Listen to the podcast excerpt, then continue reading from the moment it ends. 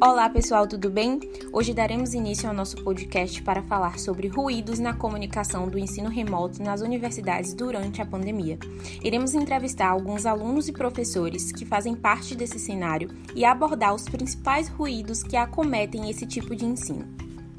Sabemos que, diante do cenário atual de pandemia, as universidades tiveram que se adaptar ao mundo digital, onde a sala de aula deu espaço a um sistema online e os professores e alunos passaram a manter contato apenas por meio de aparelhos celulares ou computadores.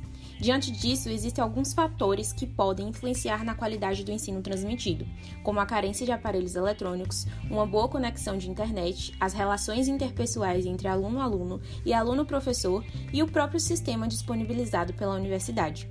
Vamos ouvir o que os entrevistados têm a dizer sobre esse cenário. Estou aqui com a professora Tamires, que ensina modalidade do ensino médio, integrado com o técnico.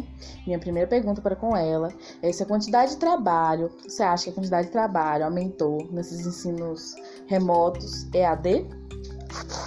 É, além de ter aumentado, o tipo de trabalho também ele foi, ele teve que ser adaptado para as aulas remotas ser mais sucinto, mais objetivo, ser também fazer a aula que atrai o aluno, que o aluno participe. Então, isso também aumentou o trabalho do professor, porque ele teve que readaptar as suas aulas é, presenciais para as aulas remotas. Agora, minha segunda pergunta é: senhora acha que a mudança abrupta das aulas presenciais para as aulas EAD, ou seja, aulas remotas, teve impacto no meio acadêmico é, teve com certeza, né? Principalmente quando a gente pensa na aula prática, que é muito difícil dar aula prática é, com o aluno, porque o aprendizado dele acaba diminuindo. Como você sabe, né? A aula prática precisa realmente da prática daquele exercício, daquela disciplina, principalmente eu que dou aula técnica, desenho técnico, construção rural. É necessário ter a aptidão do aluno na aula presencial, em viagens, em aulas que vai ao campo, e também para o professor de direito, tal, até a, a, a disciplinas práticas ficou também muito, é, como pode dizer, fraca, né, no, no, assim, objetivamente falando, né.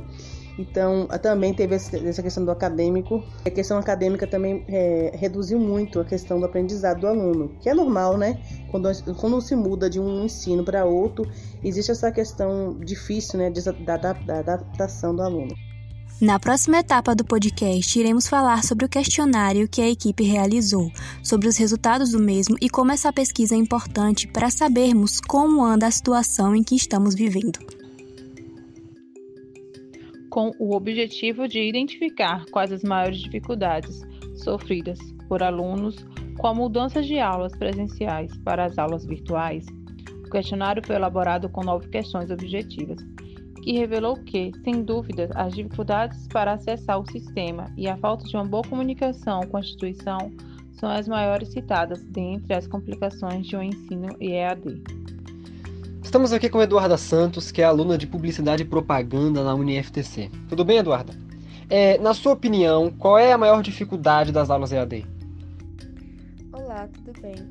Então, além das dificuldades óbvias, como a qualidade da conexão com a internet e os meios didáticos necessários como smartphone e computador, acredito que a maior dificuldade tem sido lidar com o excesso de informações que são aplicadas às vezes de maneiras inadequadas e geram um buraco na nossa aprendizagem, tanto que muitos alunos estão reclamando por não estarem aprendendo nada em sala de aula. A mudança abrupta das aulas presenciais para as aulas remotas tiveram algum impacto no meio acadêmico? E como você acha que vai ser depois da pandemia? As aulas presenciais para as aulas remotas causaram um grande impacto tanto entre o corpo docente quanto entre os alunos, porque ninguém estava de fato preparado para uma pandemia, tendo que ser resolvido tudo em pouquíssimo tempo. Mas acredito que, após a pandemia e com um melhor planejamento, seja possível mesclar as duas modalidades e ainda manter a qualidade do ensino. E para encerrar, a qualidade do ensino vai ter diminuído.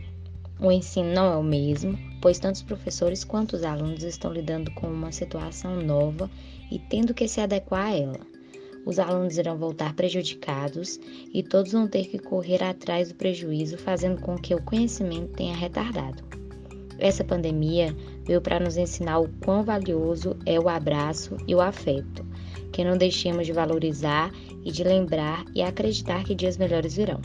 Enquanto isso não passar, Vamos todos nos cuidar, usar máscara e aguardar nossa vez na vacina, que foi tão esperada e é tão importante nesse momento. Se cuidem.